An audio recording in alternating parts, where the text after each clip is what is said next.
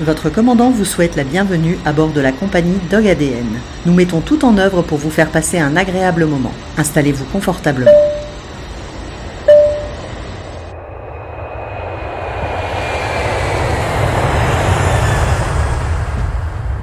Bienvenue dans l'épisode 27 de Dog ADN où vous allez découvrir comment le chien devient une arme redoutable de détection et le meilleur auxiliaire médical. Au cœur de l'école vétérinaire de Maison-Alfort va émerger l'association Nosaïs, dirigée par le professeur Dominique Grandjean en collaboration avec le professeur Riyad Sarkis de l'Université Saint-Joseph de Beyrouth. Initialement créée pour la détection de certains cancers, cette association va développer un protocole de recherche de la Covid-19 en utilisant les super pouvoirs olfactifs du chien. Avec des résultats dont l'efficacité atteindra les 95%, supérieurs au test PCR, validés par de nombreux pays mais également l'OMS, l'Organisation mondiale de la santé. Cependant, le projet va se confronter au scepticisme des autorités sanitaires françaises. En pleine pandémie va se jouer une histoire aux multiples rebondissements que nous raconte Dominique Grandjean au micro de Dog ADN. Nous parlerons également de la Lécarode, la course internationale de chiens de traîneau qui a lieu chaque année en France et également dirigée par Dominique Grandjean.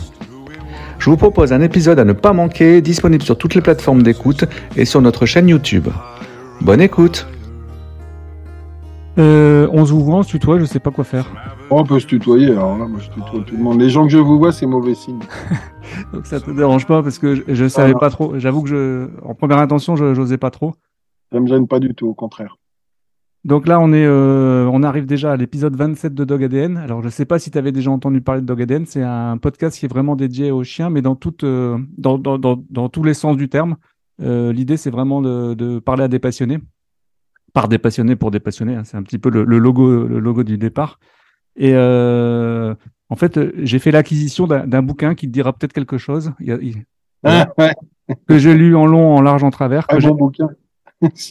Que je conseille à tout le monde parce que j'ai adoré. D'ailleurs, je l'avais mis sur ma page, euh, sur, sur- sur mes réseaux sociaux, euh, parce que c'est l'histoire Nosaïs. Euh, donc, pour te, est-ce que je peux peut-être te demander, Dominique, de, de te présenter? Parce que il y a beaucoup de Ouais, monde bah, qui je- connaît, mais il y a encore des gens qui ne connaissent pas. Oh, il y a plein de gens qui, il y a plus de gens qui me connaissent pas, ça c'est clair. Euh, Dominique Grandjean, bah, je suis à la base vétérinaire, je suis euh, enseignant-chercheur, comme on dit, à l'École nationale vétérinaire d'Alfort. Donc, je dirige un, un service euh, qui est centré sur ce qui est professionnel du chien et du chat à la base, D'accord. avec, pour ce qui me concerne, plusieurs, plusieurs pôles. Bon, j'ai un doctorat de nutrition, donc je- j'enseigne aussi tout ce qui est nutrition. D'accord. Donc la nutrition chien, tout ce qui est médecine du chien de sport et Du sport. Mhm. euh, physiothérapie, rééducation fonctionnelle. Et puis depuis quelques années, on s'est mis sur euh, sur l'olfaction canine et sur la détection euh, biomédicale. Voilà. D'accord. En sachant que l'olfaction, euh, finalement, ça a toujours parcouru ton, bah, ton- ta profession, parce qu'avant, tu étais dans les, les sapeurs-pompiers de Paris, donc c'était déjà des Ouais. chiens de pistage, je pense, de, de Ouais, détection. j'ai fait 30 ans chez les chez les pompiers de Paris comme veto-chef et c'est vrai que je me suis beaucoup investi sur ce qui est chien de recherche de personnes ensevelies ou égarées. Alors c'est pas le- D'accord. c'est pas du pistage là, c'est- soit de la recherche sous décombres, Ouais. soit ce qu'on appelle du questage, c'est-à-dire que le chien part sans odeur de référence au D'accord. départ, mais, mais c'est de l'olfaction. Voilà. D'accord. Donc, tu étais déjà dans, dans le milieu dès le départ. Donc, ça fait plus de Ah 30 oui, ans oui, que tu es dans. Donc, tu connais ouais. parfait. Est-ce que euh, on pourrait juste faire un petit résumé de l'olfaction du chien, si ça te pose un problème? Expliquer comment fonctionne, en fait, l'olfaction. euh, Non, non, non-initiés. faire, un, faire un résumé de l'olfaction, je pense que bon, tous les gens qui sont passionnés savent que l'olfaction, elle repose chez le chien sur deux organes, en fait. Un qui est sa muqueuse olfactive, alors qui est considérablement plus développé que, que chez l'homme. hein, c'est Oui. clair, on est entre 50 et 150 fois plus de surface de muqueuse que chez l'homme. D'accord. Donc, ça veut dire des, des cellules olfactives sur lesquelles se trouvent les récepteurs euh, olfactifs, euh, qui oscillent selon les races entre 150 et 250 millions, alors qu'on en a moins de 5 millions chez l'homme. Ouais, d'accord. Euh, et chacun de ces chacun de ces récepteurs olfactifs, en fait, vient à recevoir un- une fonction d'une molécule. C'est-à-dire que les molécules, c'est des volumes en trois dimensions. Et donc, on a certains volumes qui vont aller se mettre un peu comme, comme les pièces d'un puzzle. Et c'est la somme de plusieurs récepteurs qui envoient un signal euh, électrique au cerveau et qui permet au chien de d'identifier euh, ce dont il s'agit, ou du moins de savoir que soit ça lui plaît, soit ça lui plaît pas, soit on lui a appris à le reconnaître. Et il y a un deuxième organe euh, dont on a découvert vraiment l'efficacité là, en, travaillant sur euh, Covid, qui est l'organe voméronasal. Jacobson?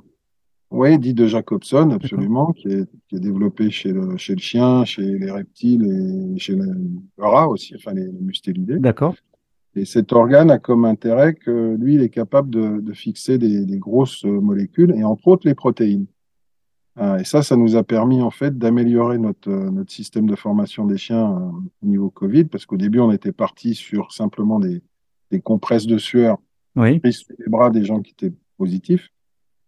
Euh, et on en est venu avec l'Institut Pasteur à faire un leurre, qui est en fait une culture de, de virus. On tue les virus, on les explose avec des enzymes, et puis on libère les protéines. Et on libère également euh, tous les composés organiques qui sont dans le surnageant. Donc, ça nous permet d'avoir en fait un, un, créancement à la fois sur les molécules qui vont sur la muqueuse olfactive et sur ces molécules lourdes qui vont sur l'organe euh, voméronasal. D'accord. Je me permets juste. Ouais, vas-y. Je, je, me permets juste de préciser un truc, le créancement, parce que pour beaucoup de gens ne savent ah. pas ce que c'est le créancement, et en fait, c'est la, le... la, capacité du chien à reconnaître un certain type d'odeur. Hein, ouais, c'est ça. Le créancement, c'est, on va dire, c'est l'habituation du chien à reconnaître une, une molécule concrètement. Ce qui nous oui. intéresse en olfaction. Quand je dis une molécule, c'est une odeur, donc c'est généralement un bouquet de molécules. D'accord.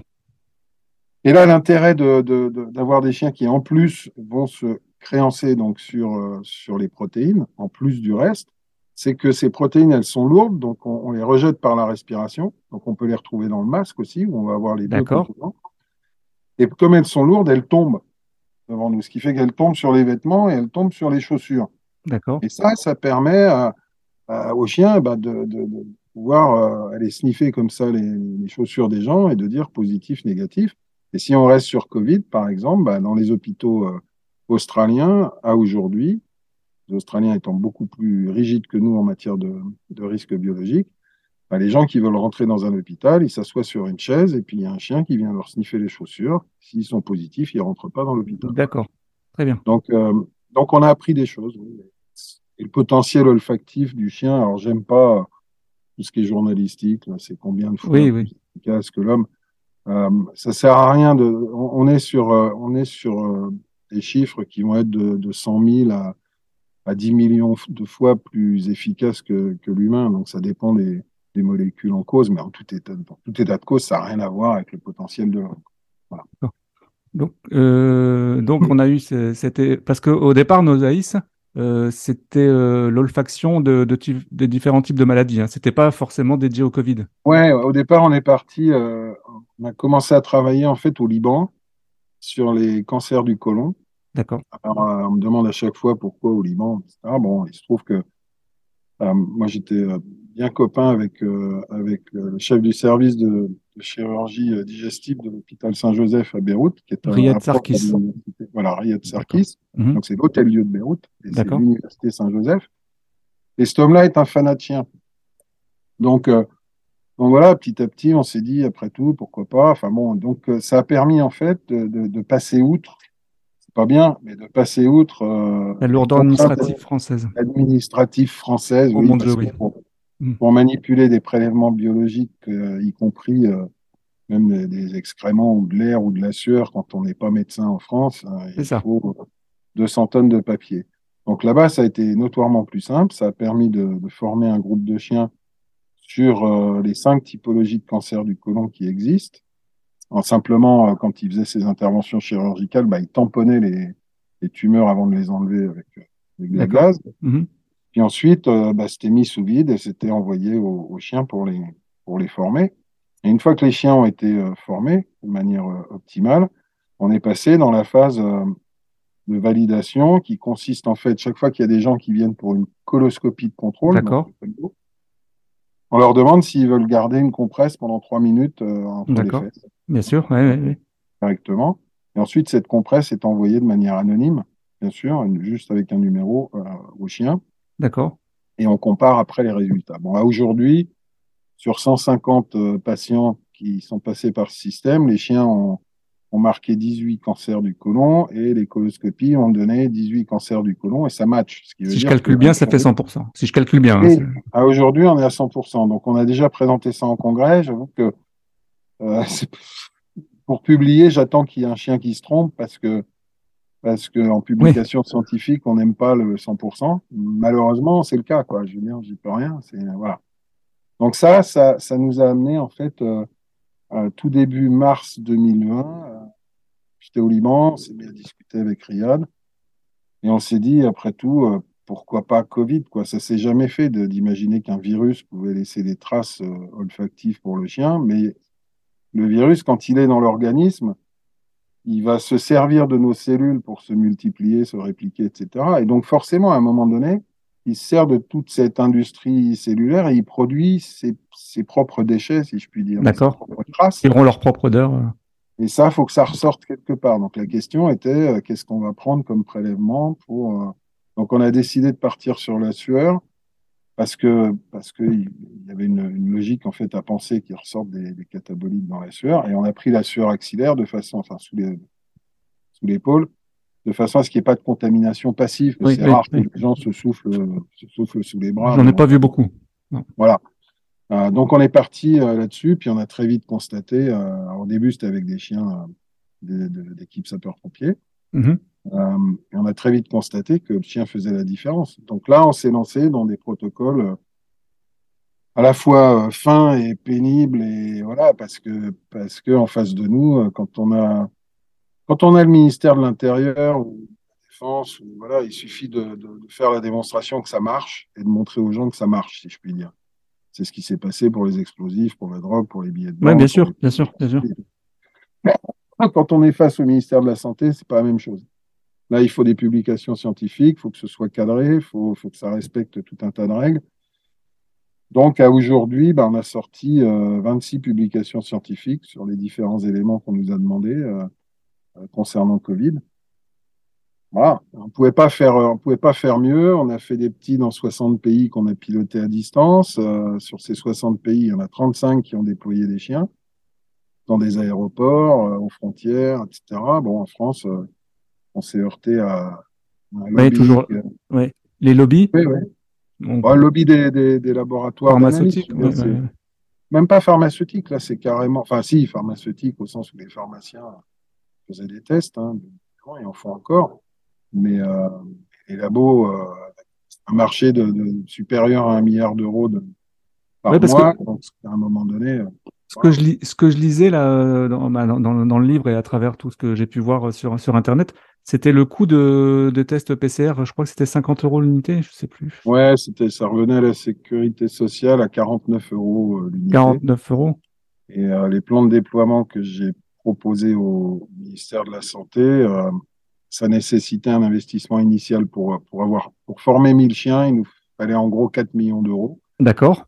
Euh, non, 2 millions d'euros, pardon, je ne dis mhm. pas de bêtises. Et ensuite, si on considérait que si nos techniciens qui étaient au bout de la laisse, si je puis dire, étaient rémunérés euh, normalement, on va dire 4 000 euros salaire chargé, etc. Oui, bien sûr. Bien sûr oui, oui. On faisait 4 millions d'euros par mois. Mais avec ça, on faisait 12 millions de tests, potentiellement. Hmm. Donc, ça mettait le test à, 30 centimes d'euros avec un, volet non invasif. Il ne s'agissait pas de mettre des, trucs dans le, fond du nez, euh, un résultat qui était immédiat et une fiabilité qui était euh, similaire à celle des PCR, voire maintenant, quand on voit ce qui sort euh, en analyse globale des résultats PCR, je pense que le chien était meilleur que les PCR et on, l'a montré avec, avec assistance publique hôpitaux de Paris. Là, on a fait une grosse essai terrain sur deux tests, sur deux centres de tests de la PHP, où finalement, euh, bah, ils faisaient des PCR, euh, ils testaient également les, tests salivaires, et nous, ils nous envoyaient de la sueur, parfaitement anonymisée. Et puis, euh, et puis, on renvoyait les résultats. Et on est quand même sorti avec une sensibilité sur les, les personnes euh, symptomatiques de 97% et sur les asymptomatiques de 100%. Et là, on parle d'une cohorte de plusieurs centaines de personnes. Oui. Donc des gens qui à la base étaient dubitatifs ou, ou anti sont devenus nos meilleurs alliés. Parce tu peux difficilement contrer des chiffres. Mais ça n'a pas suffi. Enfin, je veux dire, je crois que il y, y, a un monde, pour moi, ce que j'ai découvert, c'est qu'il y avait un monde en France entre entre euh, les personnels médicaux et les médecins des structures hospitalières et, de terrain, donc les opérationnels, et puis les strates administratives médicales de la Direction générale de la santé. Où là, on sent que, bah, oui, un truc nouveau, ça veut dire un peu de travail en plus, sans doute. Ça veut Oh dire là là, réfléchir, mais, etc. mais- mais 35 heures. hein. Ouais. Mm. Voilà, et puis, euh, et puis le lobbying qui est derrière, quoi, surtout. Surtout. Parce que ce qui m'a ce qui m'a surprise, j'ai pu lire que l'OMS te suivait, Ah même oui, l'Organisation mondiale de la santé. On n'est pas non plus euh, n'importe où. Oui, Et- oui, l'OMS. euh, en fait, on a, on a deux, deux structures qui nous ont suivis euh, au sens nous financer concrètement. hein. Oui. C'est l'OMS, ça c'est clair, et eux, ça a été instantané. Et puis une, une entreprise privée qui est Royal Canin, et puis, puis voilà quoi. En dehors de ça, l'État français n'a pas mis un centime. hein. Ouais, c'est quand même incroyable. Bah, on n'a pas coûté sur les impôts des gens, donc c'est ça qui est satisfaisant. On va dire, on n'a rien coûté à personne en France. Voilà. Et tu, tu avais fait appel euh, aux dons, aux subsides et tout ça ou... Parce que Nosaïs, je t'avoue que. Ouais, Euh, j'ai c'est pas- fait un, j'ai fait un petit appel, euh, mais bon, ça, ça, ça a ramené quelques milliers d'euros, c'est vrai, et j'en remercie les gens qui ont répondu. Cela étant, là où on est très mauvais, euh, et je pense surtout à l'avenir, parce que parce que nos AIS s'arrêtent pas à Covid, hein, ça c'est clair. C'est ce que C'est j'allais euh, c'est en communication, quoi. C'est-à-dire que bon, j'ai bien compris que on a fait un bouquin pour raconter un petit peu le, le- le- le détail et la vérité de ce qui s'est passé sur, sur Covid, mais, mais on a besoin des réseaux sociaux. On avait un site internet. euh, J'étais suffisamment stupide pour oublier de renouveler l'abonnement, donc il a disparu. Enfin, Oui, Je connais ça. Je connais ça. oui. c'est tellement, c'est tellement bête et stupide de ma part ou de la part des gens de mon équipe euh, que, que- mais on, on- Mais c'est pas votre travail voilà. non plus. C'est pas votre ben, on n'est pas des gens de Voilà. com. C'est vrai qu'à un moment donné, on voyait arriver plein de médias, alors il fallait leur répondre et tout. Et on s'est dit, ça va, ça va aider. Puis c'est pas ça qui aide. Je pense qu'il faut, il faut qu'on arrive à être beaucoup plus explicatif, qu'on aille vers les gens, que, que les réseaux sociaux, c'est finalement quelque chose de plus en plus important. Il faudrait qu'on ait une chaîne euh, YouTube pour, euh, pour Oui, expliquer un oui. petit peu tout Il ça. faudrait, euh, il te faudrait quelqu'un, un community manager d'une école de communication Ouais, qui viendrait, un stagiaire ou quelque chose comme ça. Exactement, mais le, le serpent se mord la queue. C'est-à-dire qu'à un moment donné, si on veut grossir une équipe, il faut avoir des moyens. C'est ça. Et, euh, et les moyens aujourd'hui, ben voilà, on les, on les cherche. Je désespère pas. Là, là, on est en train de, de travailler avec euh, ben, le département de l'Oise, justement, qui euh, va peut-être nous doter de, de locaux, parce que les locaux qu'on utilise à l'école vétérinaire, ils vont nous être euh, retirés pour des raisons bêtes, c'est que le bâtiment va être détruit dans, Dans une petite année. Mhm. donc, on va, on va essayer de, de- si on peut monter ça dans l'Oise, on essayer de voir si les, les collectivités euh, territoriales, donc départements, régions, euh, peuvent nous donner un coup de main. Et puis là, on commencera à faire, oui, euh, je vais appeler des appels au peuple, mais, mais c'est obtenir des, des soutiens, aussi bien de la part du public que de la part de- d'entreprises privées. Je suis surpris que- je suis surpris que la SCC ne soit pas plus euh, ambassadeur de Nosaïs. Ouais, moi aussi, peut-être qu'il faut que je reprenne contact avec son président, qui est en Quand tu plus vois le nombre de licenciés en France euh, ouais, qui sont Oui, mais c'est d'autant plus, euh, c'est d'autant plus euh, intéressant là, là, que la SCC s'investisse, c'est que dans nos actions actuelles, on en a une en, en Alsace. Euh, J'ai vu, oui. les, les Rotary alsaciens ont, ont décidé de se mettre sur euh, Mosaïs. Il se trouve que Andy Chien, c'est une euh, association avec laquelle on travaille aussi au niveau des, des chiens, euh, a, a- a décidé de, avec des chiens, des gens qu'on avait formés Et puis un maillage en France qui peut qui permet aussi. ouais. ils ont un maillage en France et ils ont un centre de formation à Cunheim, euh, en Alsace. Donc, donc, on va lancer euh, plusieurs protocoles avec eux en, en Alsace et euh, les chiens qui vont être euh, qui vont être mis dans ces protocoles sont des chiens de particuliers via la, la société canine du Haut-Rhin, D'accord. membre de la société centrale canine. Donc là, on a un, un premier ancrage qui est, qui est complètement dans notre philosophie. C'est-à-dire que moi, moi, mon souhait, en fait, c'est que, enfin, ou mon rêve plutôt, je ne sais pas si je le verrai, mais c'est que dans 5 ans, dans 10 ans, dans 15 ans, on ait fait grossir le pool de chiens formés à détecter telle ou telle ou telle maladie, et que finalement, ce soit des particuliers Bien qui, sûr. au lieu d'aller euh, apprendre à leur chien à sniffer un clou de girofle ou un grain de café dans un club canin, bah, le fassent aussi dans le club canin, mais avec une maladie et avec un chien qui, qui, qui- qui rend service à, à la société. Et là, on pourrait très bien concevoir, et je le souhaite, qu'on ait des centres euh, locaux régionaux Oui, mais des où antennes. Les gens, les gens vont venir avec leur chien une fois par semaine, comme ils vont au club canin finalement, Tout à fait. Mhm. mais ils vont, euh, ils vont sniffer des prélèvements qui ont été euh, stockés là pendant la semaine et renvoyer l'information aux gens du fait que, bah oui, euh, vous avez euh, un début de cancer euh, au risque de la prostate ou début de cancer du sein. Ouais, ou c'est que ça. Voilà. Et, euh, donc là, on termine notre premier gros protocole sur les cancers à haut risque de la prostate, par exemple. Bah, c'est concrètement, ce sont des chefs de service d'urologie de grands hôpitaux parisiens, Bichat et Henri Mondor, pour pas les citer, euh, qui, qui ont souhaité le faire. Pourquoi? Parce que aujourd'hui, la- la- la- les tests qui sont mis en place pour des gens comme nous, enfin moi je les ai tous subis euh, quand, quand on a une, une grosse prostate, ce qui est quand même le cas de beaucoup d'hommes. Oui, tout à fait. À, à un moment donné, euh, ça va, c'est une gradation permanente vers des trucs de plus en plus invasifs, de plus en plus pénibles Inconfortable, ouais, ouais, tout à fait. Ouais. voilà, ou inconfortable. Euh, alors que si on, si on a un chien qui, sur de l'urine, nous dit dès le départ, c'est un cancer à haut risque, c'est-à-dire un C'est ça.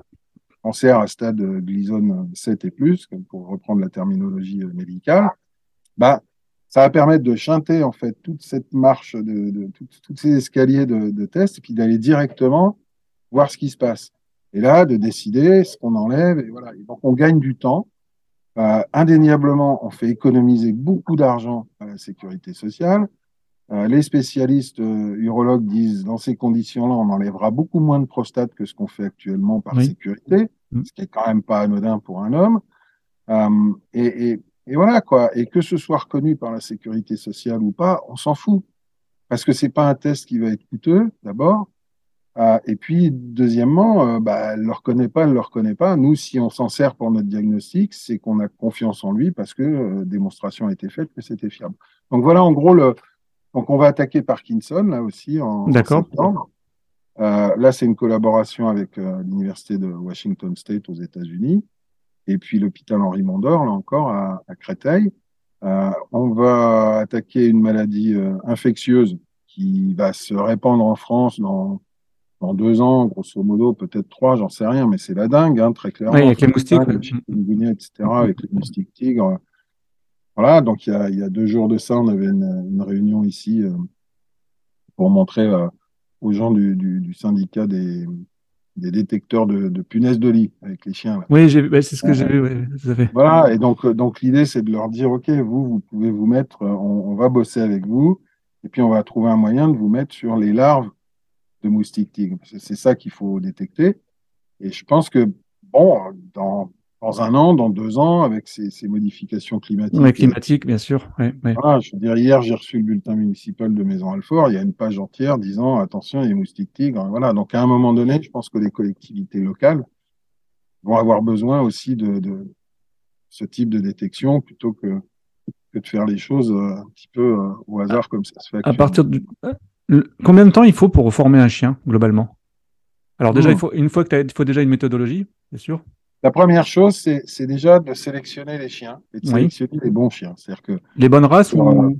non, non, c'est pas une question de race du tout. D'accord. C'est euh, c'est vraiment une question de, de, de- d'abord de motivation du chien. Donc, il faut des chiens qui soient joueurs, qui soient vifs, Dans la sélection, ouais. etc., d'accord. qui aiment euh, ce genre de truc. Et puis, c'est la relation entre, entre euh, l'humain et le, et le chien. C'est-à-dire que nous, Mhm. dans notre manière de fonctionner, on veut arriver à des chiens qui aient confiance en eux. D'accord. Et donc, quand on commence à mettre de la pression sur un chien, on fait perdre de sa confiance en lui. Donc, on est, on est vraiment dans, dans le truc euh, vraiment doux, sympa, ludique pour le chien. Et, et moi, je vois ma petite chienne, euh, elle travaille toute seule. Et S'il y a rien, bah, elle va vous montrer qu'il y a rien. Euh, S'il y a quelque chose, elle va te dire, bah, tiens, c'est là que ça se passe. Enfin bon. Et tout ça, ça s'est fait dans le, dans la joie et la bonne humeur. Ça, c'est pour nous un, un élément fondamental. Ça amène forcément à des étapes. Donc, la première étape, c'est d'acquérir une gestuelle de, de sniff, si je puis dire, pour le chien. La deuxième étape, c'est, c'est de l'habituer à travailler sur des cônes, sur des, sur des sur euh, une machine assez extraordinaire qu'on a. Enfin, Oui, oui, oui. ça va permettre de. Je la mettrai Voilà. en photo. euh. Alors, on va commencer avec, euh, avec des morceaux de cône de plus en plus petits, ou des choses comme ça. Et puis ensuite, on va passer sur l'odeur de référence. Et, euh, et après, on va mettre, euh, bah, on va mettre euh, des choses en compétition avec l'odeur de référence. Donc, on va mettre aussi bien des, des chips ou de la saucisse que des prélèvements négatifs. Voilà. Donc, tant qu'on est sur prélèvement, la difficulté, c'est d'obtenir suffisamment de prélèvements différents pour ça. pouvoir former le chien de façon euh, convenable. Et parce qu'un chien, il est capable de, de mémoriser individuellement une quarantaine de prélèvements. D'accord. Donc il en faut, il en faut 80 en gros pour vraiment pour qu'on soit sûr qu'ils se forment sur l'élément commun. Il faut des prélèvements qui euh, positifs et négatifs qui viennent euh, par paquet, je dirais, du même endroit. C'est-à-dire que si on a 10 prélèvements qui, positifs qui viennent d'un hôpital, il nous en faut 20 dans les mêmes, conditions, dans les mêmes conditions. hôpital. Ouais, Sinon, le chien va se former sur l'odeur de, de l'hôpital C'est ça. Hmm. et pas d'autre chose. Enfin bon, il y a tout un tas de choses comme ça qu'on a bien écrémé petit à petit. Et puis après, bah, on est dans le domaine médical. Donc quand on est à peu près sûr que le chien ne se trompe pas, euh, bah, c'est-à-dire qu'il a, qu'il est à 90 ou 95% de, de résultats positifs, là on fait une validation. Et là, la validation, c'est déterminer sa sensibilité, sa spécificité, ses valeurs prédictives. Et là, ça obéit à des règles qui sont vraiment très précises, c'est-à-dire que le chien doit être avec, euh, avec le maître dans une pièce, mais, mais personne, euh, le chien bien sûr, mais le maître surtout ne sait pas où ça se passe. Le, le- Bien sûr. la Oui, oui. personne qui fait la Mm. notation est derrière une ressentant D'accord. extérieur ou, ou derrière un écran parce qu'on a mis une caméra. Enfin, et le nombre de prélèvements euh, qu'on doit passer, bah, c'est généralement une centaine d'autres positifs différents, plus 200 négatifs. Donc, euh, donc quand on est sur, euh, sur du prélèvement, ben, euh, il, en faut un- il en faut beaucoup. Et c'est ça qui rend les choses un petit peu plus difficiles. parce Ouais, et que- plus longue. Ouais. parce que euh, trouver des urines de patients euh, souffrant de cancer à haut risque avéré, ouais, on en trouve, mais on n'en trouve pas 250 par jour.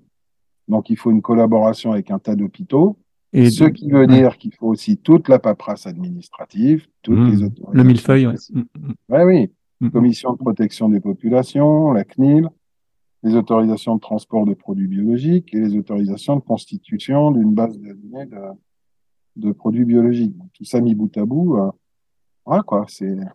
Bah, ça t'amène à, à aller faire ça ailleurs, au Liban, par exemple. Ouais, non, mais bon, on continue au Liban. Au Liban, on est sur euh, les cancers de la, du pancréas maintenant. D'accord. D'accord. Euh, et on a, on a une liste de, de maladies sur lesquelles on veut venir. Après, ça, ça va nécessiter forcément bah, d'avoir euh, d'avoir des chiens, d'avoir les prélèvements, d'avoir les protocoles, d'avoir des financements, parce que malgré tout, euh, il y a, Oui, pas de. Ouais, ouais, y a de ouais, bien hein. sûr. Le matériel, il est assez spécifique et il coûte cher. Donc, c'est pour revenir à la question initiale, oui, travailler avec la centrale canine, bien sûr, je demande que ça. Euh, je vais recontacter euh, mon, mon frère euh, Balzer, là, qui en est le président, et ça fait longtemps que je dois l'appeler, et puis voilà, que chaque journée passe trop vite. Parce que tu vois, au même, à, à ce même titre, tu as tous les gens qui se passionnent de plus en plus au nosework et tout ça. Alors, je, ok, on est, on, est dans, on est plutôt dans, dans, dans le plaisir, mais, euh, mais on va être sur des mêmes protocoles à un moment. Le plaisir, le plaisir est le même. Hein. Je veux dire pour aussi bien pour le chien que pour le propriétaire, parce que le, le, le nosework, c'est vraiment euh, c'est faire plaisir au chien, mais en même temps, c'est la satisfaction qu'on a de voir son chien qui va trouver euh, le machin qui est caché derrière le meuble. On est exactement dans la, la même. euh, alors peut-être que la démarche méthodologique, Bien est sûr, elle est moins stricte. plus fine, moins ouais, stricte, ouais. moins ci, moins ça. Enfin bon, voilà. Mais euh, mais c'est la même chose. Et la satisfaction des, des gens avec qui on travaille par rapport à leur chien, enfin, même, même moi, hein, sincèrement, je, je chienne sur les cancers de la prostate. Ça, fait, ça fait franchement plaisir de Bien sûr. voir, de voir cette petite Labrador, hein, ce qu'elle est capable de faire. Quoi. On, est, Mm. Content. Donc, euh, donc oui, je, moi, je suis convaincu que. que- Alors, je vais dire un truc qui, qui va pas peut-être pas plaire, mais, mais c'est quand même une réalité. On est, on est plus à l'aise et on avance plus vite avec, euh, avec des gens qui ne sont pas des cynotechniciens professionnels D'accord. qu'avec les pros. Euh, je pense qu'on connaît tous le, le, le monde du chien. C'est quand même un monde de, de bouche de druide à oreille de druide. C'est Je ça. connais bien Ouais, en ouais, ce qui ouais, me concerne. Et donc, euh, la terminologie, c'est comme ça qu'il faut faire. C'est quand même quelque chose qui revient fréquemment. C'est en train de changer, par contre. J'ai l'impression que c'est en train de changer. Ouais, j'espère. parce Ah, j'espère que ça, aussi, Ça oui. se marie très mal avec euh, la chose. D'accord. Les certitudes, ça n'a jamais avancé. euh. Et, euh, et concrètement, nous, ce qu'on pense, c'est que, c'est que la formation de chaque chien doit s'adapter à chaque chien. C'est ça. C'est pas au chien de s'adapter à un truc de formation. C'est à la formation de s'adapter au chien. Voilà. Et, et bon, ça, ça, ça, j'espère que ça, que ça va évoluer dans le, dans le futur. Ça a été un de mes combats sur les 30 dernières années, mais vous savez comment souvent sont les gens, les vétérinaires qui s'intéressent à, à l'olfaction, c'est pas leur métier, etc., etc. Bon, bah, ok, c'est pas mon métier, mais. Ça n'empêche pas. Oui, ça n'empêche pas. Bah, ça, ça n'empêche pas, non, la preuve. Ils ont qu'à venir voir ma chienne, et puis, euh, voilà, c'est pas la première. Donc, euh, donc je suis pas de complexe euh, là-dessus. Je voudrais juste faire évoluer un petit peu les, les, choses et que les gens ouvrent un peu leurs esprits. Euh, je pense que c'est en train de, c'est en train de changer. C'est vrai, tu as raison. Mais, mais bon. Alors, pour répondre aussi à une autre question à laquelle j'ai pas répondu, combien oui. de temps il faut pour Oui, pour la formation du chien. Euh, bah, si on met tout, si on part d'un chien euh, brut de pomme qui a jamais euh, travaillé du tout, à dire qu'il va falloir, pour tout mettre bout à bout, il va falloir six semaines, huit semaines. D'accord. Sur des chiens qui sont déjà, euh, ont déjà un peu l'habitude de se servir de leur nez, euh, bon, selon l'intelligence du chien, parce que c'est à prendre en compte aussi, mais on va être entre trois et trois, quatre semaines, quoi. On y arrive. D'accord. On a réussi à avoir des chiens euh, performants en moins que ça. Donc, euh, tout, dépend, tout dépend là aussi comment on forme. Si on forme sur une maladie infectieuse et qu'on a un leurre, là, on peut aller beaucoup plus vite. C'est ça. On, on a la machine allemande, la DDTS, qui est vraiment un, un truc. Euh, Avec les cônes, de, avec les cônes d'olfaction, euh, les différents. Bah, alors, les cônes d'olfaction, c'est super, sauf que les cônes d'olfaction, quand on a mis une, une série de, 10, de 6 ou de 10, euh, pour changer les prélèvements, bah, il faut démonter le truc, faut remettre oui, oui. En plus, je crois que c'est réfrigéré, non? C'est pas, j'avais pas vu. Non, ceux-là, non. Non, non, non, pas... non. Non, mais il faut passer de la vapeur, il faut enlever les D'accord, oui, pour... oui, d'accord. etc. Mm. Alors que la machine euh, de nos, de nos amis allemands, là, qui s'appelle DDTS, euh, c'est une machine, en fait, où il y a des buses, et derrière chaque buse, il y a un, un positif, un négatif, quel que soit le négatif, d'ailleurs. D'accord. Et, euh, et on, on, pilote avec une, une, tablette si on veut voir sortir 1, 2, 3, 4 positifs sur la ligne ou 0. D'accord. Une fois que c'est lancé, la machine le sort de manière aléatoire. Donc elle crée des scénarios elle crée des scénarios et sur un sur un période d'entraînement par exemple de 15 minutes, bah là où on arrivait à faire euh, allez 40 sniffs euh, avec une, une, ligne de cône euh, de cône d'olfaction, on, on, est à 600 avec cette machine. Donc on donc le créancement du chien est beaucoup plus rapide. D'accord, oui. C'est vachement ludique parce qu'elle va lui cracher trois croquettes ou sa balle de façon automatique. Enfin, on peut régler le temps il y a des capteurs sur les bus, ce qui fait que petit à petit, bah, le chien, on va lui demander de laisser son nez pendant une demi-seconde pour oui, marquer. Oui. Après, il faudra qu'il le laisse cinq secondes. Et donc, on a des marquages, des fixations qui sont plus solides. Donc, c'est vraiment une machine intéressante. Donc, comme quoi, il y a des gens qui ont compris qu'il y avait un vrai, réel intérêt. Oui, oui, oui. Si les industriels investissent, c'est qu'ils ont compris qu'il y avait quelque chose à faire. Bah, c'est un, c'est un sino. Euh... D'accord, au départ, c'est un, un responsable sino de la police allemande euh, dont, les, dont les enfants sont ingénieurs et qui est marié à une vétérinaire de l'armée allemande et ils ont fait ça de façon euh, tout à fait artisanale à la base. Euh, donc c'est c'est pas à donner, hein, c'est une machine qui vaut 25 000 euros. Ouais, j'imagine. Et, euh, et, bon, et nous on, on, travaille avec eux pour essayer d'améliorer maintenant les choses. On a acheté une et puis on, on échange au quotidien pour voir comment comment la rendre encore plus performante. Mais je, Bon, il y a plein d'autres systèmes. Hein. De toute façon, c'est pas, on va pas se focaliser sur tel ou tel truc. Mais, euh, mais ça, ça permet de gagner du temps pour le créancement. Après, on revient. Est-ce que le chien va travailler en dépistage de masse directement sur des gens, sur des prélèvements C'est ce que j'allais. J'allais voilà, parler justement du dépistage de masse. Euh, il y a une problématique, c'est la peur du chien ou euh, bah, malheureusement euh, certaines religions qui. qui, qui ouais, alors on a fait on a fait une enquête alors, elle n'a de valeur que, que du fait qu'on l'a fait nous via les réseaux sociaux, en fait. On a quand même eu euh, pas loin de 20 000 réponses Mhm. mmh. au niveau mondial.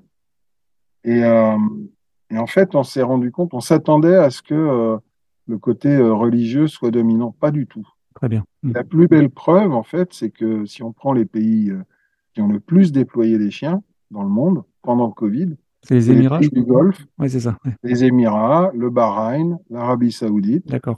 Euh, le Pakistan, le Liban, bien sûr, enfin des pays qui, euh, qui sont à forte tendance ou à dominante euh, islamique. Ouais, et, ouais. et ça s'est passé sans aucun problème. D'accord. Non, en fait, euh, ce, qui, ce qui apparaît en un, et j'avoue que ça me perturbe quand même pas mal, donc il faut qu'on y réfléchisse, enfin j'y réfléchis, je suis pas le seul, c'est le volet respect de l'animal. C'est-à-dire qu'on impose à l'animal quelque chose qui est pas bien, nanana, nanana. On a quand même euh, selon les pays, entre 2 et, et 7 des répondants qui amènent ça comme premier élément. On fait, en gros, on fait souffrir les animaux, on les force à, etc. Violon, violon. Hein. Oui, mais, mais, mais ça prouve quand même qu'à un moment donné, il y a une, une méconnaissance globale de la part de certains de ce qu'est la chose animalière, et en particulier de ce qu'est le chien. Donc il faut qu'on arrive à sortir ces gens de leur, de leur anthropomorphisme outrancier. Je pense que les médias, ils ont aussi un gros rôle à faire qu'ils n'ont pas encore fait. Bien sûr, bien sûr, mais expliquer que un chien, enfin quand on regarde un chien, son seul plaisir, c'est de se servir de son nez. Il faut, faut, arrêter bah oui, oui c'est sa, sa, vie. Mais oui, donc euh, pour nous, c'est une évidence. Hmm. Toi et moi, c'est une évidence, mais pas pour ces gens-là. Et ils sont, euh, voilà, donc, euh, donc, ça, ça a été, euh, ça a été par exemple en, en Belgique. Les Belges ont travaillé avec nous, pas dès le début, mais au bout, ils s'y sont mis au bout de 5-6 mois, les universités de Liège et de Gand avec la police, l'armée, les pompiers belges. Et, et c'était un exploit parce que les Wallons et les Flamands ont travaillé ensemble. Oui, c'est beau. Comme quoi, hein, peut, tout est possible. Ils ont fait un super boulot, ils sont arrivés à des résultats équivalents aux nôtres. Et euh, l'État fédéral belge leur a demandé d'arrêter, alors que c'est l'État qui finançait, contrairement à chez nous, euh, parce que ça risquait de déplaire à une partie du public. D'accord, bien sûr. Le clientélisme. Ouais, ouais, ouais, ça a été du clientélisme et mm-hmm. une approche un peu, un peu politique. Mais je trouve ça franchement dommage, quoi. Franchement dommage, parce que il y a tellement de moyens de faire un dépistage de masse sans forcément qu'il y ait contact avec euh, la personne. Moi, quand on me dit euh, bah, si vous sniffez une, vous faites sniffer une, file d'attente avec 150 personnes, si le chien marque, bah, on est dans le secret médical. Ça, c'est vrai. Et ça, je veux bien en discuter avec tous les experts possibles pour trouver les solutions. ça, je, je, je, peux le comprendre. Maintenant, si on fait la même chose avec de la drogue, on va pas se poser la question d'un secret euh, quelconque ou de l'explos non plus. Mais pour une maladie, on va se la poser. Et le, principe est le, même, le principe est le même. Complètement. J'accepte qu'on se la pose et qu'on ouvre la discussion et qu'on trouve la solution. Et si c'est juste dire, c'est même pas dire il y a des gens qui ont peur du chien, c'est même pas ça. C'est il y a des gens qui pensent que c'est de l'exploitation euh, du chien par l'homme. Bah ça, je suis désolé, c'est très con quoi. Moi, je pense que laisser un chien dans une poussette toute la journée, c'est c'est pas beaucoup mieux que. Ouais, mais je sais pas. Enfin, c'est. Euh, il y a, y a, un gros travail d'éducation du public à faire, c'est clair. C'est clair, et il faut qu'on s'y mette tous. Là, euh, là aujourd'hui, euh, donc vous êtes beaucoup rapproché d'Andy Chien. Ouais. Donc vous avez Andy Chien et le SDIS. tu travailles encore avec le SDIS pour euh... Alors on travaille encore avec le, le SDIS euh, de l'Oise. D'accord. Parce qu'on a encore une encore un travail en cours sur les Covid longs. D'accord. Oui, euh, exact. Hmm. Parce que sur les Covid longs, bon, démonstration qu'on a faite, c'est que même, euh, même sur des gens qui ont des PCR euh, négatives, on, a à peu près deux tiers de, des gens qui sont marqués positifs par les chiens. Par les chiens, d'accord. Pour la bibliographie scientifique, elle démontre de plus en plus que oui, il y a une rémanence du virus dans l'organisme des Covid longs et que il faut arriver à trouver la, D'accord, l'origine. Ouais, comme, euh, comme des herpès virus qui restent et qui ressortent des, des, stress. Donc ça, on continue. Euh, et puis, euh, et puis voilà, bon, les autres, euh, les autres SDIS, euh, comme les Yvelines par exemple, ou la Gironde, euh, ils ont arrêté, mais ils ont arrêté parce que, parce que ça débouchait sur rien, quoi. C'est-à-dire qu'ils s'en sont servis pendant toute la, la phase euh, dure de Covid pour faire du dépistage sur leur personnel dans les centres D'accord, oui, oui, oui, Et là, ça a fonctionné. Bon, après, L'objectif d'un SDIS, c'est clairement de se mettre au service de la, de la population. Donc, à partir du moment où on leur demande pas de le faire, bah, ils disent on, arrête. Quoi. Ce qui est pas, ce qui est pas illogique. Ça nous a pas forcément arrangé, mais d'un autre côté, on avait quand même un certain nombre de, de particuliers dont les chiens étaient formés, ce qui fait qu'on a pu continuer notre action Covid long. Et puis, on a développé euh, avec les chiens de, étudiants de, de l'école vétérinaire. D'accord. Oui, oui, oui. On a développé le, le, le, travail sur les cancers au risque de la prostate et on va continuer. Euh, on va même lancer un truc euh, à la rentrée, c'est de commencer aussi à utiliser le nez du chien pour faire du diagnostic de, ou du moins du dépistage de maladies animales. Les zoonoses? Non, non, non, non, non. Là, on va, ça pourrait être des zoonoses, mais, mais là, ce qu'on va faire, c'est qu'on va lancer une étude sur le, le dépistage des, des, mammites subcliniques. D'accord, oui, oui, oui. Des inflammations euh, infectieuses des pies de, de- des vaches, oui. en fait, conduisent à, tant qu'elles sont subcliniques, on les voit pas. Un jour, elles deviennent cliniques et là, on les voit. Et en fait, le lait est saisi, euh, l'animal est mis sous, sous traitement antibiotique. D'accord. ouais. Et c'est, euh, en médecine vétérinaire rurale, c'est, le gros morceau de l'utilisation d'antibiotiques. Donc, on devrait pouvoir, si ça marche, au niveau des dépistages par les chiens, ben, ça permettrait peut-être, j'espère que le ministère de l'Agriculture va s'y intéresser, ça permettrait peut-être aux éleveurs qui ont un chien ben, de former leur chien. Voilà. Et puis à partir du moment où une mamite euh, subclinique est dépistée, ben, de mettre en place ce qu'il faut pour qu'elle ne devienne pas clinique. Et donc on économiserait des, des antibiotiques qui deviennent avec des, des germes qui deviennent antibiorésistants, n'oublions Oui, pas. oui. Mhm. On économiserait de l'argent, on éviterait de perdre du lait, donc ça veut dire pour l'éleveur. euh, Bien sûr, de- en termes d'argent, bien sûr, de revenus. ouais. Voilà, donc, euh, donc bon, je- je- je- j'espère que ça, va- que ça va marcher, qu'on va arriver à, à lancer le truc et, euh, et que le ministère de l'Agriculture va nous suivre sur ce, sur ce volet-là, quoi, parce que celui-là, il est quand même euh, à finalité élevage et c'est intéressant. J'ai envie de dire que j'ai l'impression qu'on revient euh, à la genèse du chien et de l'utilité du chien dans la vie des Bien hommes. sûr, bien sûr, bien sûr. C'est évident. C'est, euh, on peut chercher toutes les machines. Je- je- beaucoup de gens actuellement travaillent, beaucoup de sociétés travaillent sur des nez euh, artificiels, nez électroniques, etc., etc. Mais je, je, n- je n'imagine pas, euh, au vu de ce qu'est, qu'est la technologie actuelle, je n'imagine pas ces gens-là déboucher avant euh, combien de décennies. Alors, euh, Et avec quel coût, de, quel coût de recherche et développement, etc. ouais, ouais. Mais, ouais, mais de ce côté-là, par contre, euh, ces, industriels ont beaucoup plus de facilité à trouver des crédits Que, que toi. oui. Ah, bah ouais. Quand je vois les sommes qui ont été dépensées pour des, des tests rapides Covid qui sont jamais sortis et qui ont été sponsorisés, enfin, aidés à hauteur de 25 ou 30 millions d'euros, on aurait été heureux, nous, d'avoir 10 000 euros. Hein. Un, un chien, euh, pour toi, dans, si on optimise, combien de tests il pourrait faire par jour? Pour avoir une- un ordre d'idée euh, sans- Tout dépend, tout dépend de la, de la méthodologie de test. Si, si on est sur un test euh, massal avec, euh, avec une approche sur des gens, Oui, oui. alors quand je dis sur des gens, ça peut être des gens qui sont euh, assis ou alignés, Oui, les uns à côté des autres. Ou, ce qui s'est fait, euh, ce que nos collègues allemands de, de l'université de Hanovre ont fait en, en Allemagne sur des cancers, des concerts pardon, pendant le Covid, les gens euh, prennent de la sueur, ils mettent ça dans un gobelet avec un numéro, ils vont se mettre debout sur le numéro correspondant, hop, on bascule le tout, le chien sniffe euh, derrière un rideau, et puis on dit aux gens qui sont négatifs, vous pouvez rentrer, puis les autres peuvent pas rentrer. Bon. Des systèmes comme ça, on peut euh, sans problème sniffer 400 personnes à l'heure. Si on est sur du, du prélèvement qu'on met euh, en ligne, euh, le sniff, alors on a un système rapide, nous, avec des pots qui sont percés au niveau du, du couvercle. Oui. On peut faire une ligne de 20 comme ça, et le chien, il met 10 secondes pour faire sa ligne, et puis on remplace les pots.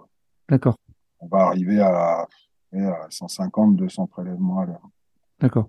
En sachant que le chien, on va pas le faire travailler pendant une heure non-stop. Oui, oui, bien sûr. On va respecter le chien. Voilà, on va le faire travailler On rassure tout le monde. Oui, oui, mais oui, mais ne serait-ce aussi parce que, bon, un, c'est quand même fatigant pour le chien, Pour le chien, oui, ouais, tout à fait. parce qu'il reste concentré plus que l'aspect physique. Deux, il faut lui permettre de vider ses récepteurs olfactifs. Donc, euh, le chien, il va travailler 10 minutes, il va se reposer euh, 5 minutes, et puis on va le remettre. Mais, mais ils sont demandeurs, hein, les chiens. Je veux dire, faut pas se leurrer. Bah, quand pas- on voit la joie qu'ils ont d'aller travailler. euh, Ouais, c'est pas une punition du tout. Puis quand il en a marre, ben, on est en train d'essayer, euh, Capucine Gallet, là, qui est, qui est en charge de ça, euh, de tout ce qui est euh, opérationnel chez nous, est en train d'essayer de, Il avait coécrit avec toi d'ailleurs le, le livre. ouais, le Oui. livre, ouais. Elle est en train d'essayer de bâtir un, un système pour que le chien, non seulement ce qu'il fait actuellement, c'est que quand il n'y a rien, on lui a appris à aller à un certain endroit pour nous dire il n'y a rien. D'accord. Bon, Ouais, c'est ouais. important qu'il soit récompensé aussi s'il n'y a rien, parce que sinon il va finir par mentir. C'est ça, exactement. Parce qu'ils sont, là, pas- ils sont assez opportunistes nous- hein, quand même. Complètement. Et là, c'est pour qu'ils nous disent, euh, bah, j'en ai marre. D'accord, oui, oui. Donc, euh, et on peut concevoir que le chien, il en est marre. Bah, S'il en a marre, on lui apprend à nous le dire, et puis il va nous le dire. Et à partir de là, bah, ok, tu te reposes, on en met un autre, et voilà, quoi. D'accord. Donc là, aujourd'hui, euh, pour terminer sur, euh, sur, nos- AIS, même si on pourrait durer des heures et des heures, tellement moi je suis passionné par le sujet et puis je sais que tu, n'as pas de limite de connaissances sur le sujet. Euh, en quoi nous on pourrait vous aider bah, d'abord DogADN, comment quelle information on pourrait diffuser pour vous aider nos AIS, l'association? Bah, je, crois que déjà, déjà, ce que tu fais là, ça, ça, ça va nous aider forcément parce que c'est de la communication, en plus ciblé sur, sur des gens qui sont des passionnés. Après, sur, le, sur la suite, oui, ça peut être, euh, ça peut être euh, le jour où on a besoin de, de soutien, de support, un peu de sous, etc. Bah, C'est important. à- C'est important. Voilà. Et puis, euh, et puis, je sais pas, on peut faire un point, euh, un point régulier, pas trop fréquent, mais sur l'état d'avancement de tel ou tel, tel ou tel truc, par exemple. Je pense qu'en en octobre, novembre, on aura des choses à dire sur Oui. Parkinson, sur, euh, euh, sur, nos nouveaux programmes. Est-ce qu'il existe aujourd'hui il existe aujourd'hui euh, un site sur lequel euh, si quelqu'un veut faire un don, Ben non. il n'y a pas Parce que- parce que- moi. Parce que je rappelle que Je rappelle que tu es une association, donc loi, loi 1901, donc Ouais, récupération ouais, de 60% des dons, ce qui n'est pas négligeable. Ce qui est pas, ce qui est pas négligeable du tout, mais c'est vrai que. C'est valable également pour les entreprises, je le rappelle, parce que je suis aussi une Ouais. entreprise. Exact. La page, euh, la page en question, elle est prête avec le lien qui va tout bien, etc. Sauf que c'était programmé pour aller sur ce fameux site internet dont je parlais tout à l'heure, qui existait, qu'on a fait l'erreur de pas upgrader et entretenir parce qu'on trouvait pas le temps, et puis qui a disparu. Donc là, pour l'instant, la priorité, c'est de remonter un site internet D'accord. Aussi vite que possible, et puis on mettra la page en question euh, dedans, quoi. Voilà. Mais à aujourd'hui, je... voilà, on n'est pas, on à pas des- travers, à travers les réseaux sociaux, tu peux pas mettre le lien? Euh, je sais pas. Je préfère, je préférerais arriver à faire une Quelque chose de carré. campagne globale, ouais. Ouais. Parce que, pas de plus, on est. Bon, il y a des domaines dans lesquels je crois on est, on est plutôt bon, mais, euh, mais pour ce qui est de trouver des sous, on n'est vraiment pas bon, quoi. Ça, c'est clair. Et- Chacun ses domaines de compétences, hein, je suis désolé. Ouais, mais- ouais, ouais, mais je, je vois des, enfin, il y a vraiment des structures qui sont euh, très professionnalisées. Oui, mais ils sont peut-être plus nombreux, ils sont peut-être plus. euh, Oui, oui, mais le serpent se mord la queue. C'est-à-dire Mhm. que si on, si on a. Je cherche en ce moment, euh, s'il y en a qui nous entendent, des stagiaires que ça pourrait intéresser, on arrivera bien à trouver quelques. Bah justement, donc euh, ce serait plutôt des stagiaires en communication, informatique, euh, gestion de gestion de site internet. Donc ça, ça peut être intéressant.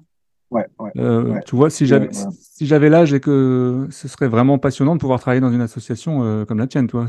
Ça, ça va forcément intéresser quelqu'un quelque part. C'est obligé. Tout ça, en plus, c'est des choses qu'on peut, qu'on peut faire avancer à distance.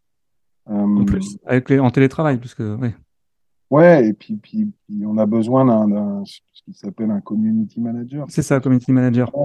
Bon, c'est des choses dont on a vraiment besoin parce qu'aujourd'hui, nos réseaux sociaux, les gens ne croiraient pas, hein, mais c'est, je suis tout seul à mettre des choses. Bah, Dominique, je vais t'avouer un truc. J'étais super surpris de voir que tu n'as que 1600 abonnés sur un sujet tel que nos, nos AIS. Ah je ouais. suis complètement surpris. Mais en Moi même aussi. temps, tu vois, euh, moi-même avec euh, les réseaux sociaux, je suis pas doué du tout. Et il me faudrait aussi un community manager parce que bah, c'est un vrai métier en fait. Et puis, euh, et j'ai envie de te dire, euh, bon, c'est Ouais, c'est curieux parce que sur, euh, c'est pareil, on a une page pour notre course de chien de traîneau, là, les carottes. Ouais, là, les carottes dont on va parler. là, on est, on est pratiquement à 50 000, quoi. Ouais. Donc, euh, j'avoue. Après, tu as l'effet aussi, l'effet de club euh, de la les carottes par rapport aux mushers qui parlent aux mushers, qui Ouais. parlent aux mushers. T'as- tu Ouais, puis euh, il y a plus de, il y a plus d'antériorité, il y a plus de belles images. Euh, voilà, tu m'as, tu m'as, tu m'as fait la transition. Tu m'as fait la transition. Là, les carottes. Finalement. Tu l'as fait Je toi-même. savais Dominique. pas qu'il y avait une transition. Tu, tu l'as fait toi-même, Dominique. Bah, tu sais que c'est les deux sujets. En fait, euh, euh, moi, je, je- en fait, je, je- je connaissais la lait carotte parce que je suis passionné de, de tout ce qui est chien de sport. Et lors d'une interview avec Michel et Martine Labouret que tu connais, Oui, Musher et puis euh, qui ont fait la lait carotte, euh, je, regarde- je suis allé sur le site et là, c'est là que j'ai vu Nosaïs. J'ai dit, tiens, mais qu'est-ce que c'est Nosaïs Donc, tu vois, de, fil en aiguille, j'ai recherché et je me suis dit, mais mince, c'est exceptionnel. C'est encore un, domaine euh, de passion pour moi, tout ce qui est olfaction. En plus, je fais du nosework, etc. Et je me suis dit, mince, on, peut agréger les deux, quoi, tu vois. bah, c'est, l'idée de base de, bon, les carottes, ça fait, ça fait longtemps, moi, pour avoir participé. Donc, c'est une course internationale de chiens de traîneau. etc. Voilà, alors les carottes, c'est une course internationale de chiens de traîneau par étape. qui se déroule tous les ans dans les Alpes au mois de mars sur neuf étapes et qui est aujourd'hui la, la plus importante en nombre de participants, Tout à fait. euh, course de moyenne distance au, au, au monde. Donc ça, et, on en est et fiers. ski joring, parce que je crois que c'est inclus dedans, le Et- ski joring. oui, oui, le ski joring est en dedans aussi. Et je, je faudrait, euh, d'année en année, on voit bien que c'est la discipline qui se développe Oui. le plus. Mhm. Donc, euh, donc, ça nous tient à cœur. Mais dès le départ, en fait, les carottes, ça a été comme c'est c'est organisé, en fait, à la base par, alors c'est c'est un club associatif sportif, D'accord. partie de mon service à l'école Veto. Euh, L'idée, c'était de dire, ces chiens qui courent et qui sont heureux de courir, bah, ils vont le faire au service d'une cause dans laquelle le, le chien se met au service de la santé humaine. D'accord. Mhm. Donc forcément, voilà, Nosaïs est, est lié à, à les carottes quelque part, et j'espère le, restera. Euh, après, c'est une, une course de chien de traîneau, et ça se veut, euh, ça se veut tel, et c'est vraiment pas simple euh, mettre sur pied, là encore, pour une équipe de, En termes de logistique, ça doit être Ouais. énorme. ben, on a une équipe de bénévoles pendant la course de 55 personnes. C'est structuré de façon un petit peu, euh, un petit peu militaire. Ça, c'est la déformation euh, pompier.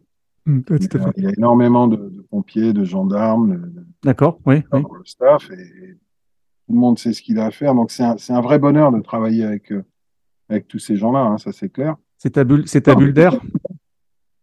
Ouais, mais c'est une bulle d'air qui est très stressante. Parce que d'abord, c'est une bulle d'air pour laquelle, là encore, faut trouver des budgets parce que ça coûte cher à organiser. Ouais, sponsoring. à tout le monde. ouais. Mhm. Euh, c'est une course où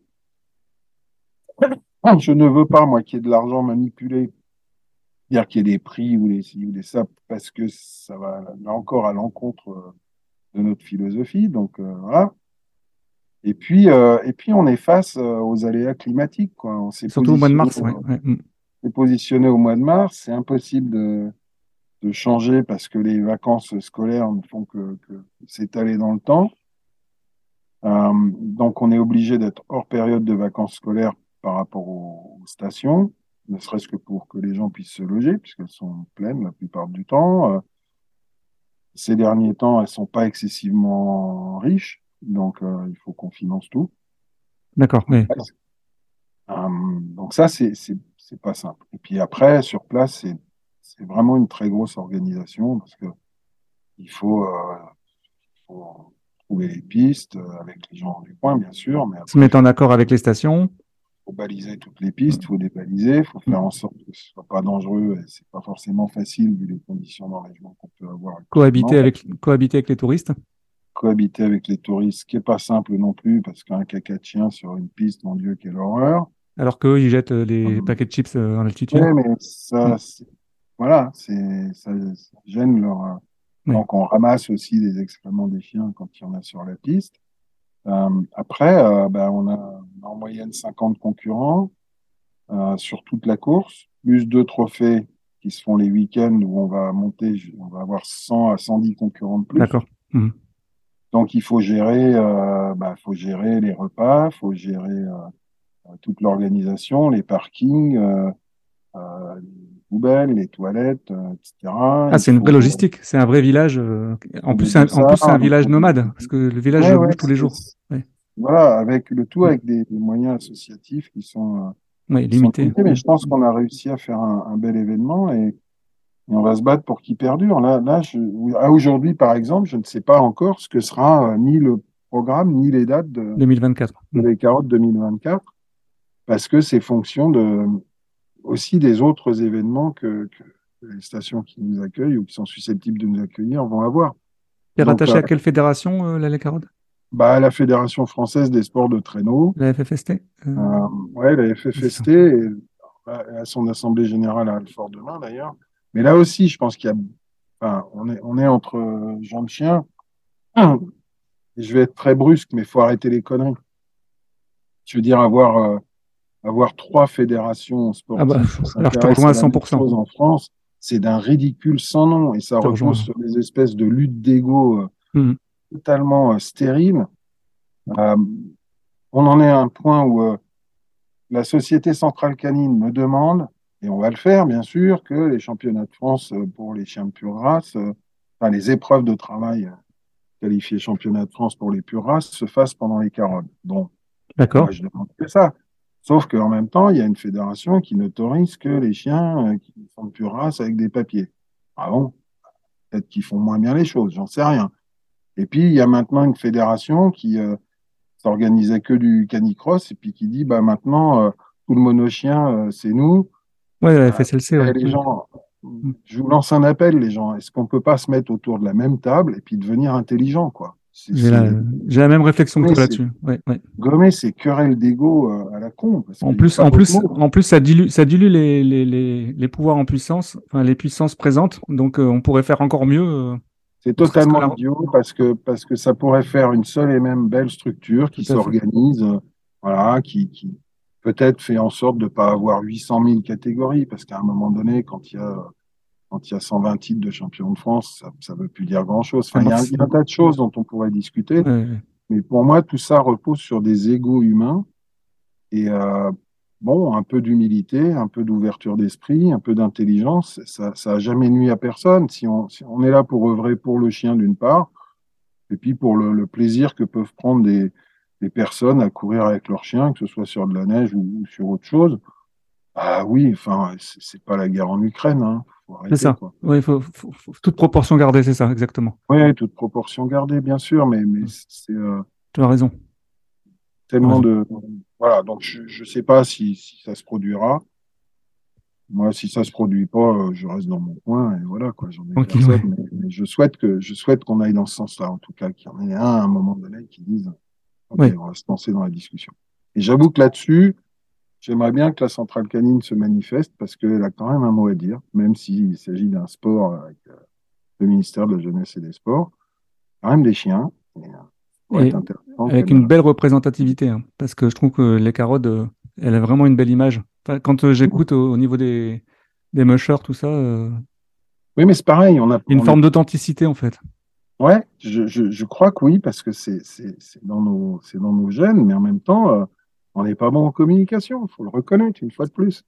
En, à la les carottes euh, non plus, tu n'as pas de community manager Non, parce que mais non, parce que parce que en- en- si j'ai une équipe euh, média qui nous fait des images superbes et Ouais, c'est magnifique, ça ouais. à disposition et, et on abreuve le on abreuve le site internet, euh, Facebook, etc. Mais et Instagram. Mais en même temps, voilà, ça c'est sur la période de, de la course. Euh, on a du mal à avoir des. Sur les des 11 mois qui restent. euh, ouais, ouais. Puis même, on a du mal à avoir des médias de télé parce qu'on est au Ça, je m'en suis aperçu. euh, Ils, ah ben on a déjà parlé de chiens de traîneau avant, ou alors les espaces ont été achetés par d'autres. bah, ils vont tous à la grande odyssée, on va pas se mentir. On peut Voilà. pas parler de toute façon. Non, mais je, je- voilà, on a on discute Oui. actuellement avec Annabelle K, mais c'est pas, on n'est pas, moi je suis pas fâché. Je dis juste que voilà, il y a, il y a- le concept est différent entre une entreprise. On est d'accord, c'est pas tout à fait la même chose. ouais. Mm. et un club associatif, c'est, clairement pas les mêmes objectifs. Et il y a la place pour le deux, moi je dis. Avec en toute Je intelligence. crois aussi, je crois aussi, on est en train de, de, de discuter, voir si on peut pas faire une double couronne et essayer de, de bosser un peu plus ensemble. Euh, moi, je, le- je le souhaite vivement. Sincèrement, je le souhaite vivement dans l'intérêt du sport. Oui. Après, euh, est-ce que ça se fera? Je ne je, bah, je suis pas devin, mais je, je, je pense que oui, parce que c'est peut-être à nous de montrer l'exemple de, de, de l'intelligence. sauf erreur de ma part, tu es quand même à l'origine de la Grande Odyssée aussi. Avec Oui. Nicolas Vanier. Oui. T'as vu, je suis renseigné. hein. c'est pas difficile, remarque. Il suffit de taper ton nom, on voit tout.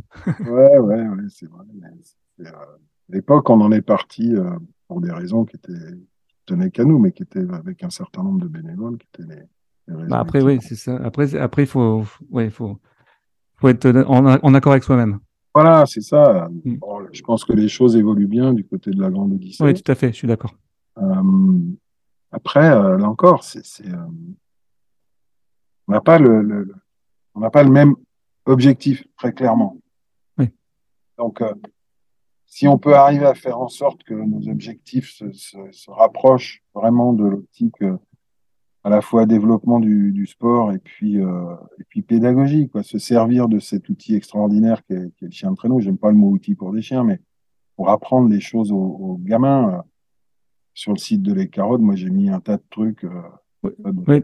le respect du chien, les températures, les trucs comme ça. Ouais, ouais. Ouais, et puis même, il y a, il y a, y a des, des, des PDF euh, que, que des enseignants de, de classe primaire ou de, ou de collège peuvent télécharger euh, Pour, euh, pour enseigner, tout à faire fait. des maths ou de la physique. Pour rendre ludique. traîneau. Voilà, pour, pour avoir un fil rouge, euh, chien de traîneau pendant le- la période de course, par exemple, et que les gamins, ils, ils se fidélisent sur le truc. Mais c'est pas non plus encore euh, vraiment entré dans les mœurs. Puis, qui ma limite à moi, c'est que je connais pas, je connais plus les programmes des classes. euh, donc, je tape peut-être à côté ou c'est mal positionné. Donc, j'ai aussi besoin d'un site, enfin, de professeurs des écoles, pardon, je m'excuse, euh, qui, qui nous fassent signe et puis qui disent, bah ouais, tiens, moi, je vais prendre tel domaine et je vais développer des outils. Euh, parce que c'est, aussi ça l'objectif de. J'ai cru comprendre que tu prenais beaucoup pour la, la simplification scientifique, pour rendre euh, accessible à Oui. tous. Bah oui, moi, rien que je déteste plus que, qu'un garagiste qui m'explique un truc avec des termes Oui. auxquels je Incompréhensible. comprends rien. Ou qu'un médecin qui, qui ou qu'un veto qui me regarde en me disant ah je, je comprends rien à ce qu'il me dit. Enfin, si je comprends lui, mais je trouve que c'est détestable. Si on, si on veut être, euh, si on veut amener les gens derrière nous, à un moment donné, il faut qu'on revienne à utiliser. euh, quand on est entre nous, on peut utiliser un langage scientifique. Un langage commun, ouais, ouais, tout à fait universel. ouais. Mais, mais vis-à-vis du public ou des gens dont c'est pas le métier, bah, il faut respecter ça et essayer d'eux. Et je pars du principe que bah, je fais la même chose ici à l'école Veto. Si, si les gens qui sont en face de moi comprennent pas, c'est que je leur ai mal expliqué.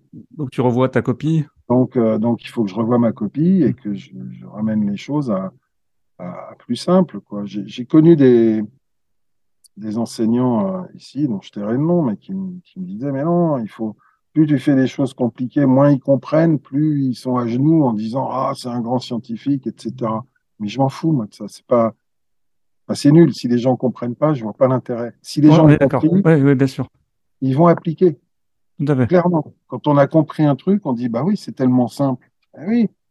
Alors c'est peut-être pas si simple que ça, mais si on arrive à le rendre simple, ben on a gagné quoi. On a Et puis on va peut-être attirer euh, l'intérêt euh, l'intérêt global sur des thèmes qui, aujourd'hui. euh, après, je peux, je peux me tromper. Il y a encore des gens qui aiment bien rester compliqués, mais euh, mais je trouve ça, je trouve ça vraiment dommage quoi. C'est une espèce de de pédantisme intellectuel, oui, un tout à fait. snobisme intellectuel qui est pas de mise. euh, C'est souvent issu au milieu scientifique, hein, malheureusement. euh. Oh, quand j'entends certains politiques qui sont pas Oui, scientifiques, t'as je raison, me dis qu'ils raison, emploient bien des mots euh, T'as raison, pas dire grand-chose. Et t'as voilà, t'as raison. Je pense que dans toutes les professions, il y a des gens qui peuvent parler pour ne rien dire, mais avec une phraséologie très belle et en étant politiquement correct, oui. Dominique, qu'est-ce que je peux te souhaiter pour, euh, pour l'avenir? Écoute, tu- souhaite-moi déjà qu'on arrive à, à- à concrétiser euh, un vrai et beau centre de recherche Nosaïs. Je crois que c'est euh, ça, Déjà, ouais. ouais. Et très rapidement, parce qu'il faut que vous puissiez avancer. Bah, le plus rapidement possible, parce que pour le reste, moi, je, je- au risque de surprendre, je me suis marié il y a trois mois à une femme extraordinaire. et- Félicitations, euh, Dominique. merci, mais je, je suis le plus heureux des hommes. Donc, euh, donc ce qu'il me faut maintenant, c'est arriver à concrétiser ce qui est le rêve d'une vie, quelque part, Euh, parce que ça fait, euh, ça fait plus de 30 ans que j'ai ça en tête et, et que je veux voir se développer la détection biomédicale dans notre pays. Donc, donc ouais, c'est ça qu'il faut me souhaiter. Bon, en tout cas, j'essaierai d'être un, un- un ambassadeur de, de bon niveau pour toi. Bah. J'espère qu'un jour je pourrai te rencontrer euh, bah, directement chez Nosaïs parce que j'aimerais vraiment voir euh, comment ça se passe de l'intérieur. Quand tu veux. Je me permettrai, je t'enverrai un message et puis dès que je passe euh, en région parisienne, comme j'y suis assez régulièrement, je me permettrai de, de- de te faire un petit coucou au passage. Bah, Sinon, avec un peu de chance, on va être dans la région Hauts-de-France. Donc, Oui, alors ça, tu sais, tu peux pas savoir comme, euh, comme j'adorerais. Je vais brûler Bah des oui. cierges. Je vais brûler des cierges. Dom- Dominique, merci beaucoup parce que je sais que tu as un emploi du temps euh, de ministre. euh, non, ouais, ouais, je, non, les ministres, je suis sûr qu'ils bossent moins, mais c'est pas grave ça. Est-ce qu'on peut te souhaiter d'être ministre de la Santé demain? Non, Ministre de la Santé et des, et des animaux? non, pas ministre de la Santé, parce que ce que j'ai compris, c'est que c'est pas le bon poste. Parce qu'en dessous, il y a la direction générale de la santé. Et elle ne changera pas, celle-là. Donc, euh, non, non, D'accord. Non, pas ministre de la Santé. Non, puis pas ministre du tout, d'ailleurs. Voilà, c'est ça. On va continuer. Assez de travail comme ça à faire. Merci beaucoup, beaucoup. Bonne Merci à toi, bonne fin de bonne journée. continuation et puis je croise le doigt pour que tout ce que tout ce que tu entreprennes aille au, bout. À Merci. très bientôt. Merci Dominique. Et voilà qui termine cet épisode 27 de Dog ADN. Merci Dominique de nous avoir consacré de ton temps que je sais très précieux. Vous pouvez retrouver les aventures passionnantes de Nosaïs dans le livre coécrit par Dominique Grandjean, Capucine Gallet et Clotilde Julien que vous trouverez en lien. Si vous souhaitez aider Dog ADN dans son développement, il vous suffit de vous abonner, de mettre 5 étoiles sur les plateformes, de partager et de nous taguer dans vos publications et stories. On se retrouvera en septembre pour un nouvel épisode. Passez un bel été en compagnie de vos loulous et des grosses caresses à vos toutous.